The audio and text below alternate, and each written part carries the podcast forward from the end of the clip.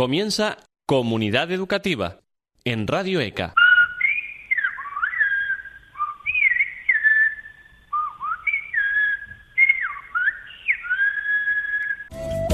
La maestra dio las letras a los pobres. Buenas tardes. Gestionar nuestras emociones es un aspecto fundamental en todos los ámbitos de nuestra vida. Lógicamente la escuela no puede estar al margen de esta circunstancia y por eso en el ámbito educativo cada vez se presta más atención a este tema. En el Comunidad Educativa de esta semana nos vamos a adentrar en ese mundo de la mano de Raúl Saavedra, director de REDECO, que es el Instituto Interdisciplinar de Resolución de Conflictos. Iremos con todo ello después de unos consejos sobre nuestra oferta formativa. No importa dónde estés. No importa si utilizas ordenador, tablet o móvil. Ni siquiera importa que tengas más o menos tiempo. Lo que importa son tus ganas de crecer. Las ganas de mejorar tu formación. Donde quiera que estés, ECA va contigo. El derecho a la libertad, a un juicio justo, a la participación política, ha significado una gran lucha histórica. Hombres y mujeres han perdido la vida o la libertad para lograrlos. Desgraciadamente, aún se siguen vulnerando nuestros derechos. Si quieres profundizar en ello, el curso Derechos Humanos hacia una ciudadanía global te lo ofrece a partir del 1 de abril. Matrícula abierta hasta el 30 de junio. Más información en radioeca.org. ECA va contigo. A veces nos cuesta llegar a fin de mes. A veces compramos cosas innecesarias. Incluso a veces no sabemos cómo hemos gastado el dinero. El curso Claves para mejorar la economía doméstica te puede ayudar. Comienza el 20 de junio en Radio ECA. En nuestra web radioeca.org encontrarás más información. ECA va contigo. La maestra A continuación les dejamos con la entrevista realizada a Raúl Saavedra en el transcurso de la tercera edición de Escuela de Profesores, evento promovido por Fundación DISA. Él es Raúl Saavedra, director de Redeco, y hoy ha hecho una ponencia ya aquí en esta escuela de profes con un título de lo más sugerente. Es Navegando por el infinito universo de las emociones en la gestión del aula. Muy buenos días, bienvenido de nuevo. Muy buenos días, muchísimas gracias a ustedes, un placer. A ver, eh, me parece como súper amplio ese título, ¿no? ¿Ha dado tiempo a abarcarlo todo? Porque si es eh, eh, infinito universo... El título era amplio para llamar la atención y la gente viniera. Después lo que, lo que expliqué no, no tenía nada que ver con eso, nada, es cuestión de marketing. No, no, no. Vamos a ver. Hombre, el, el- problema que tenemos en este maravilloso encuentro de escuela de profes es que la- las sesiones son bastante limitaditas en el tiempo, ¿no? Porque tenemos muchas actividades, pero eh, haría falta una vida para poder aprender a navegar en ese infinito universo ¿no? de, de las emociones, ¿no? Eh, hemos compartido algunas claves, solo algunas claves muy importantes para poder gestionar ¿no? el, el- el aula como espacio vital ¿no? en, en- en esos cauces de, de enseñanza y aprendizaje, eh, gestionar el aula siendo muy conscientes de la importancia de los componentes socioemocionales. Creo que no se nos escapa que cada vez somos más conscientes y sensibles, que no solo hay que educar la mente, sino también el corazón, y, y en ese camino estamos y está la gran mayoría del profesorado que están haciendo un trabajo precioso en sus centros educativos para apuntalar precisamente eh, toda esa musculatura emocional de nuestros niños y nuestras niñas. Porque las emociones no son cuatro o cinco, no es ira, pena, rabia. Bueno, eh, precisamente y, eh, y haciendo alusión al título de la, de la ponencia, El universo de las emociones, Rafael Vizquerra y Punset, que han sido los que han promulgado un proyecto que se llama El universo de las emociones, ellos eh, consideran y, y así lo exponen que existen 307 emociones. Yo no sé cómo las han podido contar, ¿no? Pero ellos parten de que existen 307 emociones a día de hoy. Mm, mm. Sí es verdad que esas 307 emociones se derivan de seis emociones que son las seis emociones básicas, ¿no? Nosotros siempre a los chicos y a las chicas les explicamos que las emociones básicas, esas seis, son como las tatarabuelas y tatarabuelos, y de ahí han nacido eh, mm, bisabuelos y bisabuelas, abuelos y abuelas, hasta llegar a esas 307, ¿no? Pero, pero existen muchas emociones y y, y es importante tener en cuenta que existen por algo, que tienen una función muy importante y lo importante no es controlarlas, ocultarlas, esconderlas, sino aprender a gestionarlas. Raúl, y en esa gestión del aula desde la perspectiva emocional, ¿qué rol debe mm, desempeñar el docente? ¿El, ro- ¿El rol tradicional o hablamos sobre todo de un guía? ¿Cómo es ese liderazgo del docente? Bueno, cuando, cuando nosotros decimos la, la escuela moderna la escuela tradicional, ¿no? en estos aspectos siempre hay que tener en cuenta que durante toda la historia de la escuela hemos tenido profesores que han gestionado muy bien el plano emocional, ¿no? También es verdad que en la escuela actual los hay que no lo gestionan, ¿no? Pero es decir, a- atribuir ¿no? que, el, que el mérito del profesorado en los tiempos nuevos que corren desde el punto de vista de la revolución e innovación pedagógica, creo que hacer un acto de injusticia a todos esos docentes que hemos tenido durante toda la historia, ¿no? Yo tengo 46 años, que me queda una semana para los 47. ¿eh? Felicidades. Y, y- muchas gracias.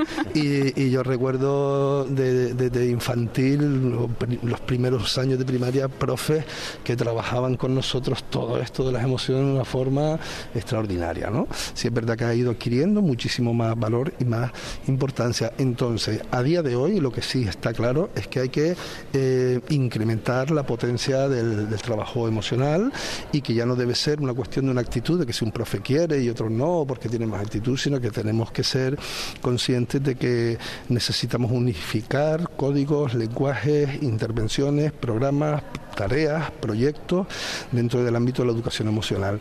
Todo esto existe un marco muy importante en nuestros centros educativos desde el año 2006 con la instalación de la LOE, que son los planes de convivencia, ¿no? Y los planes de convivencia en los centros en gran medida favorecen el poder lubricar todas las acciones relacionales en un centro educativo desde estos componentes eh, eh, emocionales.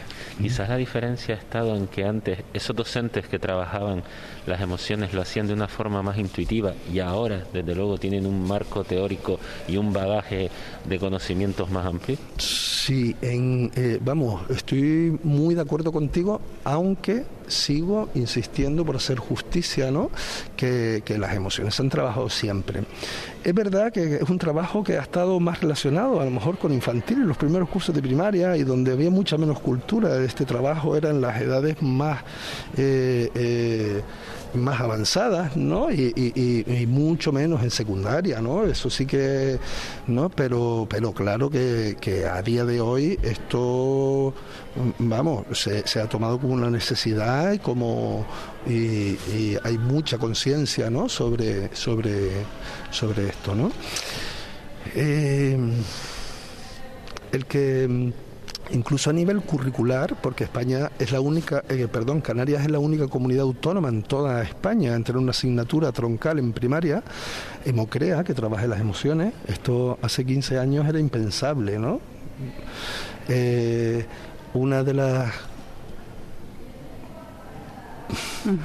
iba a decir de las pocas cosas que tuvo eh, muy interesante la LOMCE fue dar la posibilidad a las eh, comunidades educativas de que eligieran una asignatura troncal, ¿eh? no una asignatura por comunidad autónoma y Canarias apostó por la educación emocional, ¿no? Entonces esto ha supuesto un hito impresionante, ¿no? Es decir, tenemos a todos los niños y niñas de Canarias que tienen troncalmente una asignatura sobre educación emocional, únicos en toda España, insisto, como asignatura troncal, ¿no? Y ya digo, esto es un- una oportunidad inmensa. Ahora, también es verdad que no debemos encorsetar la educación emocional en una asignatura, porque todas y cada una de las acciones eh, dirigidas al trabajo docente, educativo relacional deben ir impregnadas de esas cuñas emocionales. ¿no? no tendría sentido el que nosotros pudiésemos, como acabamos de ver en la ponencia, ¿no? Eh, eh, eh, m- m- no tendría sentido que gestionáramos el aula desde la amenaza, desde la sanción, desde, y, y cuando, cuando hubiese un conflicto no legitimáramos esa emoción, ¿verdad? Sino, y, y después en clase de, de Democrea le vayamos a dar unas fichitas sobre las emociones, ¿no? No, no, no sé si me estoy explicando. Sí, y en Canarias que hemos sido pioneros en ese sentido. ¿Mm? El gran reto sería precisamente la transversalidad, el hecho de que se pueda dar en todas las materias y en niveles superiores esta educación emocional. Tenemos que apostar por eso. Sí, sí, yo creo que hay, hay que apostar y, y- y- y en ese camino se, se va trabajando, ¿no? Y además en ese camino se trabaja porque eh, en Canarias la oportunidad que me ha permitido pues mi profesión y mi trabajo, ¿no? De, de- conocer muchos modelos educativos en muchos lugares, ¿no?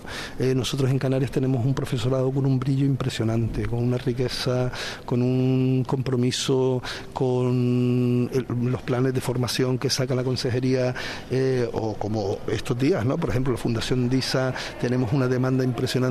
Aquí en Canarias hay un profesorado que está inmensamente dispuesto a innovar, a trabajar, a implicarse. La cantidad de horas que dedica el profesorado. Yo no soy profe, ¿eh? no, no se crean que estoy jugando a favor de mi, de mi ¿eh? aunque eh, llevo toda mi vida trabajando con ellos. Además soy hijo de profe y soy hermano de, de profes, ¿no? Pero creo que hacer un trabajo valiosísimo y hay una actitud aquí en Canarias impresionante, ¿vale? Hay de todo, ¿no? Pero creo que eso ha sido un gran favorecedor también. Eh, eh, es importante resaltar que Canarias es eh, ahora mismo a nivel nacional hasta hace poquito lo era y, considero que, que sigue siendo eh, de las comunidades autónomas más aventajadas en cuanto al desarrollo de programas dirigidos a la mejora de la convivencia y a la educación emocional, pero sin duda, ¿eh? únicos en toda España en tener una orden que regula la mediación escolar, únicos en tener un proceso de acreditación de mediadores y mediadoras escolares, eh, el programa de prevención de acoso escolar externo a la consejería es un programa potentísimo que lo tenemos desde el año 2006 eh, en, en funcionamiento gratuito. Eh, eh, mm, eh, Hemocrea, los programas de tutorías afectivas fueron gestados ¿no? realmente y luego extrapolados a muchas otras comunidades aquí en Canarias. El decreto de convivencia eh, 114 barra 2011 que regula la convivencia escolar en Canarias ha sido muy potente. Entonces corren buenos tiempos para la educación emocional, para eh, eh, la convivencia positiva pero indudablemente hay que seguir trabajando duro. Si a todo esto nos encontramos que estamos ahora mismo aún inmersos en una situación de pandemia impresionante, ¿no?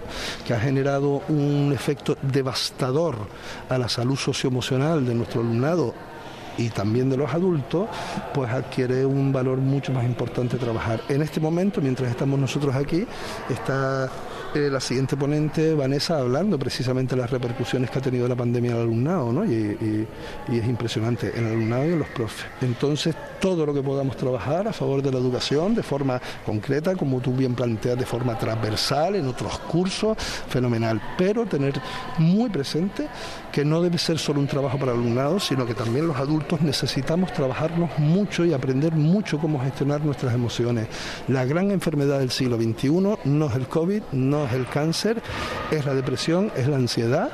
Y, necesitamos aprender a gestionar todo esto para que nuestra salud integral no se vea protegida. Y en este sentido, ¿qué es y cómo interviene Redeco pues, eh, en la aportación de su granito de arena eh, a la sociedad y concretamente a la educación y en el aula? Uh, es un campo también infinito como el universo de las emociones. Vamos a ver, Redeco es una organización que trabajamos con tres grandes áreas. Eh, Nosotros trabajamos un área de consultas privadas y con, con consultoría e intervención privada, trabajamos formación y trabajamos proyectos, ¿no? Entonces, en, en- en las tres áreas pues trabajamos mucho toda esta historia, ¿no? Tanto a nivel de intervención ya más individualizada, en, en casos, asesoramiento a familia, eh, eh, todo lo que puede ser el tema de mediación familiar, todo lo que puede ser el trabajo con jóvenes, adolescentes, pero luego a nivel de proyectos y a nivel de formación trabajamos muchísimo. Les puedo decir que en este momento estamos inmersos en diferentes proyectos titulados Camino al Bienestar, que estamos trabajando en centros educativos, precisamente están diseñados para dar respuestas a esas repercusiones emocionales de la pandemia en nuestro alumnado y están teniendo un resultado impresionantemente eh, potente. Eh, entonces nosotros mm, trabajamos permanentemente en ello. Mm. Bueno, ¿y cómo podemos introducir la inteligencia emocional en el aula? Aunque hemos dado ya algunas pinceladas. Bueno, eh, eh, al margen de lo que puede ser todo lo que, lo que tiene que ver con lo estructurado, ¿no? Las clases estructuradas, las fichas, las tutorías, la, ¿no? Eh, el profesor Juan Baello Ors nos habla muchísimo de la importancia de lo que él denomina las cuñas emocionales, ¿no? Y, y, tiene que ver con lo que comentaba el compañero antes de la transversalidad, ¿no? Entonces, las cuñas emocionales es intentar optimizar cualquier situación que ocurre en el aula para que sea una auténtica oportunidad de aprendizaje y desarrollo de las emociones. Bien, eh, entonces la combinación perfecta entre contenidos estructurados y sobre todo eh, la capacidad que tengan los docentes de la optimización de las situaciones cotidianas para aprender a trabajar emociones, ¿no? Porque si yo eh, soy un niño de nueve años y en un momento determinado me entristezco y lloro y me, dicen no llores que los niños no lloran, ¿no? Pues, pues de nada sirve que luego me estés trabajando pues unas fichas de cómo expresar las emociones porque eso es bueno para regularlas, ¿no? Entonces es la combinación, ¿no? En la medida en que el profesorado en sus mochilas eh, de habilidades mm, mm, mm, eh, incorpore ¿no? herramientas para poder, ya digo, eh, eh, trabajar, y bailar y danzar en ese infinito universo de las emociones, podrá optimizar mucho más esta historia. ¿no? Pero fundamentalmente hay que aprender a legitimar las emociones, hay que aprender a escuchar activamente las emociones. Es muy importante que el profesorado sepa, es lo que nosotros llamamos la gotita de Fairy, ¿no? que, el, que el profesorado sepa que, que al alumnado hay que mostrar disponibilidad para que puedan expresarse emocionalmente pero que si tú a un alumno le dices que necesitas, que quieres ayudarle y el alumno te dice que en ese momento no, como la gotita de Fairy para ablandar el aceite, ¿no? Dile quiero que sepas que estoy aquí para lo que necesitas y retírate, ¿no? No, no sigues, no, no sigas insistiendo, creando realmente auténticos puentes y lazos eh, y vínculos para que el alumnado pueda gestionar sus emociones en sus momentos, conocerlas, regularlas y sobre todo que es muy importante el trabajo en una comunicación eficaz. Nosotros Siempre como competencia emocional trabajamos la identificación de las emociones propias, la identificación de las emociones ajenas, la regulación emocional, no el control. El control es un término que particularmente no me gusta nada. Eh, la automotivación y las habilidades de relación interpersonal, porque la comunicación es eh, eh, es decir, la, comunicación es emoción, la emoción es comunicación, ¿no? Y, les puedo poner, nosotros estamos ahora mismo en, varios centros trabajando en unos talleres de oratoria para alumnado de bachillerato de oratoria, de cómo hablar en público, cómo expresarnos, y les puedo decir que aproximadamente un 40% del tiempo destinado a ese taller de oratoria estamos hablando con estos alumnos y alumnas eh, de gestión emocional porque, porque para que realmente puedan expresarse de forma poderosa, con tranquilidad y puedan realmente mostrar el brillo que tienen, no es una cuestión de técnica comunicativa en sí mismo, ¿sí? sino fundamentalmente es una eh, cuestión de estrategia de cómo gestionar sus emociones de vergüenza, de miedo, inseguridad, para que puedan sacar de ellos lo mejor de, sí mismos. Por tanto, Raúl, la gestión emocional es algo que se insiste mucho en que debe trabajarse desde los primeros niveles desde las primeras etapas, pero luego tiene un desarrollo paulatino donde hay que llegar hasta los adolescentes y continuar con ellos, ¿verdad? Claro, efectivamente. Es decir, yo, yo creo que... No es algo momentáneo de las primeras etapas, de los primeros niveles, sino pero, pero bueno, vamos a ver, yo que trabajo muchísimo también en procesos de formación con adultos en diferentes colectivos, familias, profes, eh, técnicos de lo social, eh, bueno, con empresas privadas, ¿no? Eh, afortunadamente, ¿no? A, a nivel social digo, eh, hay una demanda impresionante de adultos y adultas que están también requiriendo esta formación emocional porque la necesitan, ¿no? Es más, ustedes saben, eh, ustedes saben o, no, no, Que hasta en el ámbito ahora mismo de la empresa, ¿no? De, eh, el ámbito de los recursos humanos se está priorizando mucho más el aspecto de gestión emocional, ¿no? Y la capacidad que pueden tener los posibles candidatos o candidatas a un puesto de trabajo, la capacidad de gestionar sus conflictos con los demás, las emociones, que el propio currículum en sí mismo, ¿no? Entonces, mm, ya digo, yo creo que hay un nivel de concienciación importantísimo en que esto hay que meterle bastante caña, ¿no? Eh, nosotros que, que estamos inmersos en proyectos de miles de alumnos en toda Canarias, eh, percibimos que, esto de Mocrea en la escuela está generando un efecto extremadamente positivo porque cuando llegamos a trabajar con, niños que han sido, ya por la edad, beneficiarios estos años atrás de esas asignaturas, manejan un lenguaje, manejan un, están muy familiarizados con ese ámbito, entonces, ya digo, esto es una cuestión de a ver si, si me puedo explicar, ¿no? Eh, en la educación emocional, yo suelo decir que es como el olor a, a, a, campo, ¿no? Y tú dices, ¿a qué huele el campo? ¿no? Pues el campo huele a pinar, huele a inciensal, huele a tierra, huele a estiércol, huele, ¿no? Entonces, lo que quiero decir que no puede ser una sola cosa, sino la educación emocional tiene que ser eh, eh, un todo. ¿no? En cierta, en cierta manera, ¿no? En la forma que tenemos de dirigirnos, en la forma en la que tenemos de escuchar, en la forma que tenemos de relacionarnos, en la forma que tenemos, ¿no? A nivel de equipos de trabajo, como están ustedes ahora aquí, que yo veo que ustedes se cuidan mucho, porque yo no, claro, nuestros, nuestros oyentes no, no tienen la gran suerte que tengo yo de ver aquí que tenemos a un equipazo eh, de profesionales detrás de, esos micros y, y, se respira que ustedes, además de tener una bandeja muy atractiva de sándwich y fruta, ahí, si quieres, sí, también se demuestra que ustedes tienen una gran bandeja emocional entre ustedes como funcionamiento de equipo. Tuve la suerte también de descubrirlo el otro día y eso es muy importante. No son los niños, ¿no? Si nosotros estamos bien, si sabemos, oye, eh, eh, apuntalarnos un poquito cuando necesitamos desde el espíritu cooperativo, ¿no? Y desde el cuidado, pues, pues realmente estamos construyendo un mundo mejor que de lo que se trata, ¿no? Mejor de lo que es que ya el mundo está bastante bien, ¿no? Hay que mejorarlo, pero tenemos un mundo chachi y tenemos una juventud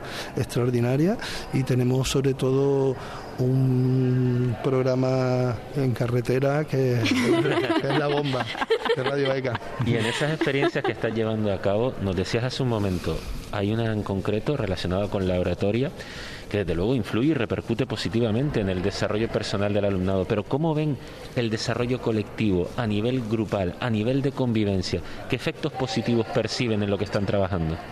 Bueno, uh...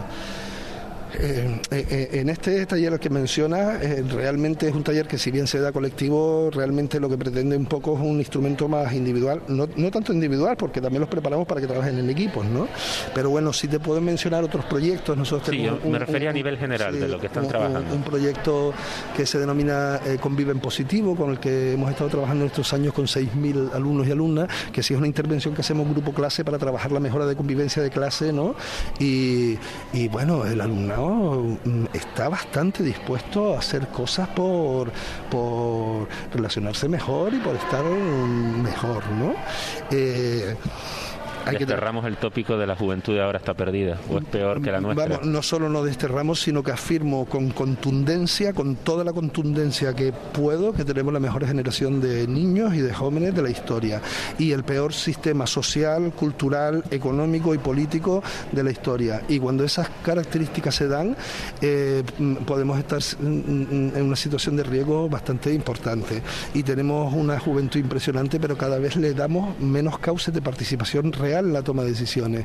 Yo les puedo decir que tengo la gran fortuna de estar colaborando ahora mismo con el ayuntamiento, yo como representante de, de, Redeco, del equipo, porque somos un equipo, estamos colaborando con el Ayuntamiento de Las Palmas, con la Unidad Técnica de Infancia y Familia, de la Consejería de Servicios Sociales, en un proyecto muy bonito que es un proyecto de Ciudades Amigas de la Infancia, eh, eh, de UNICEF, y es que Las Palmas ha sido considerada ciudad amiga de la infancia.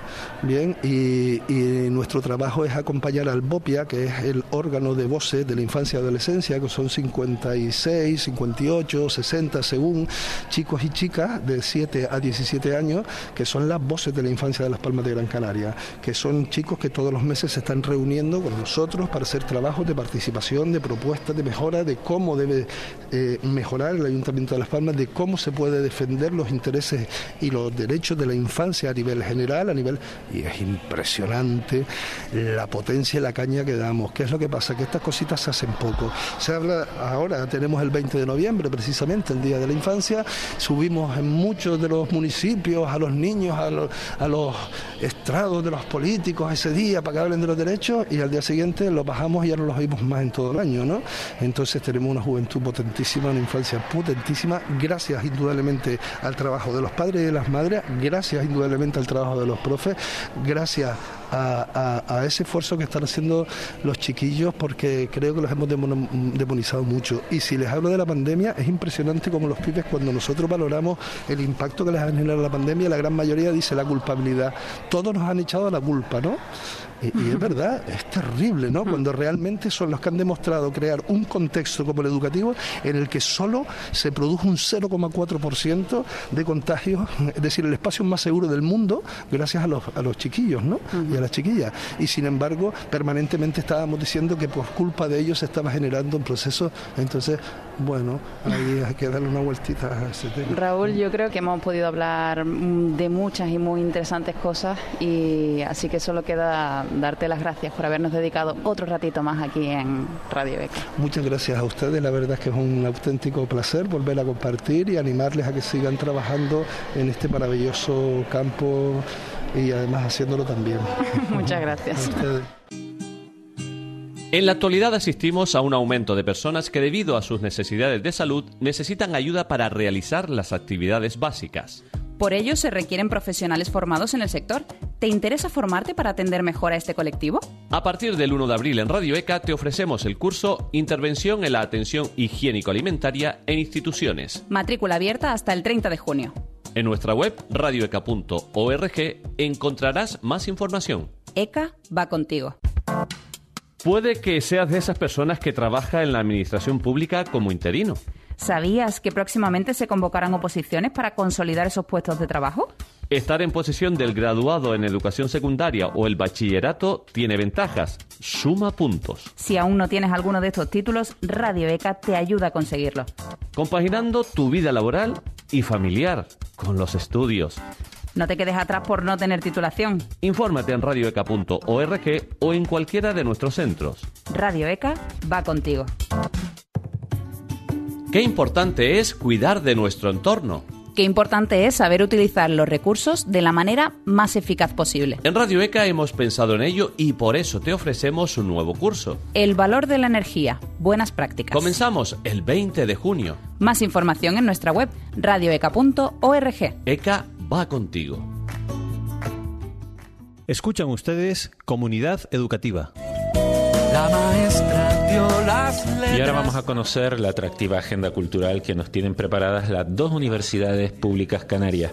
Comenzamos con Luis Capote, director de Radio Campus. Luis, buenas tardes. ¿Qué nos ofrece la Universidad de La Laguna? Saludos desde Radio Campus, la emisora de la Universidad de La Laguna, emisora académica decana de España, integrante de ARU, la Asociación de Radios Universitarias Españolas, que te trae toda la actualidad de la Universidad de La Laguna para la semana del 20 de junio de 2022 y arrancamos el próximo el mismo 20 de junio, perdón, a las 12 del mediodía con el seminario doctoral Droning for Pathogens Pollen and Weather. Se trata de una actividad organizada por la Escuela de Doctorado y Estudios de Posgrado. El lugar, el Salón de Grado C, la Facultad de Farmacia. Y continuamos porque el 22 de junio tenemos el aprendizaje, servicio y la inclusión social, los encuentros sociodeportivos. El lugar, el módulo A de la Facultad de Educación. Y eh, se trata de una actividad organizada por el Vicerrectorado de Cultura, Participación Social y Campus Ofra y La Palma. Seguimos con más actividades de extensión universitaria, pero nos vamos hasta el Paraninfo porque el 22 de junio, igualmente a las 8 de la tarde, tendremos There, Yo Stromgren Company. Se trata de eh, una obra de teatro en la que cuatro disidentes de la antigua Unión Soviética están varados en la zona internacional entre Oriente y Occidente. En la atmósfera, lejos de ser armoniosa, la pregunta esencial permanece: ¿deberían continuar hacia lo desconocido o deberían volver a lo que saben? Se trata de eh, una de las actuaciones más solicitadas de la compañía en cuestión, de esta Stromgren, Joe Stromgren Company. Recordemos, el lugar es el Paraninfo, la hora son las 8 de la tarde y el precio de la entrada es de 15 euros. Seguimos el día 23 de junio con el acto institucional del Día de la Sostenibilidad de la Universidad de La Laguna, que tendrá lugar en el campus de Guajara, organizado por el Vicerrectorado de Infraestructuras y Sostenibilidad. La hora, las 9 de la mañana, en una actividad que se desarrollará hasta las 2 y media de la tarde. Por su parte, también el 23 de junio, a las 9 y media, el aula magna del edificio central, la llamada sala rectoral, acoge el Simposio Internacional hacia la construcción de un derecho transnacional del trabajo y de la seguridad social. Una actividad que se va a desarrollar hasta el día siguiente, el 24 de junio, a las 2 de la tarde. Organizan el área de Derecho del Trabajo y de la Seguridad Social de la Universidad de La Laguna, la Universidad del País Vasco, la Universidad de Sevilla y la Universidad de Valencia. También hay que decir que el 23 de junio a las 10 de la mañana tendremos turismo y consumo de agua, una perspectiva desde el turista.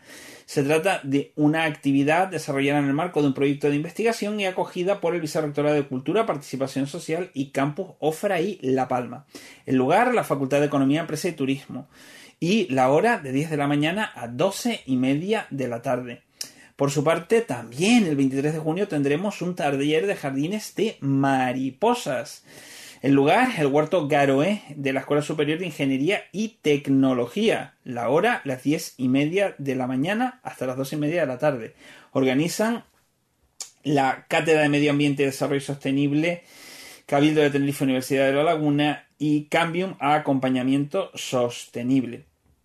También hay que decir que ya está abierta la matrícula de los cursos y talleres de la Universidad de Verano de ADG que eh, se van a desarrollar ya durante el mes de julio, pero la matrícula se abre ya este mismo día 20, que tenemos pues taller de salud mental, comunicación pérdida y duelo, antropología de la muerte, participación y desarrollo comunitario en mi barrio, artes escénicas para el desarrollo de las competencias comunicativas, un taller práctico de lengua de signos española, dirección y gestión de servicios sociales hasta la pandemia, sexos cognitivos, cómo afectan los errores humanos a la evaluación de nuestra vida, ciencias y pseudociencias 2022, la erupción del Cumbre Vieja en La Palma 2021, inteligencia emocional, herramientas para el análisis de nuestras emociones y las de otras personas, un taller de danzas urbanas, eh, los nuevos contratos laborales tras las reformas, el deporte como base herramienta de educación de los valores o itinerarios botánicos por el término municipal de ADG, perdón, son algunas de las propuestas de la Universidad de Verano de ADG en este año 2022. Te recordamos también que sigue abierta la matrícula de los cursos intensivos de verano del Servicio de Idiomas en la Universidad de La Laguna, con eh, propuestas tan atrayentes y sugerentes como griego moderno, coreano o chino. Y esto es una selección de lo que la Universidad de La Laguna, su Fundación General y entidades como Alumni o LL tienen para ofrecer, pero como siempre, para estar al día y actualizar esta información, la página de la Universidad de La Laguna o seguirla en las redes sociales, la página del Aula Cultural Radio Campus o seguirla en las redes sociales. ¡Feliz semana! Muchísimas gracias Luis, buena semana. Turno ahora para la Universidad de Las Palmas de Gran Canaria. Su agenda cultural nos la resume Silvia Gutiérrez. Silvia, buenas tardes. Hola a todas y todos. La próxima semana, la Universidad de Las Palmas de Gran Canaria organiza o participa en diferentes actividades de las que vamos a destacar algunas de ellas. El próximo miércoles 22 de junio a las 7 de la tarde tendrá lugar la muestra final del taller de interpretación actoral organizado por nuestra aula de teatro. Esta representación, que se desarrollará en el Paraninfo y es con entrada gratuita, contará con espacios para la donación de ropa en buen estado, ya que este evento se organiza a beneficio de la obra social de acogida y desarrollo.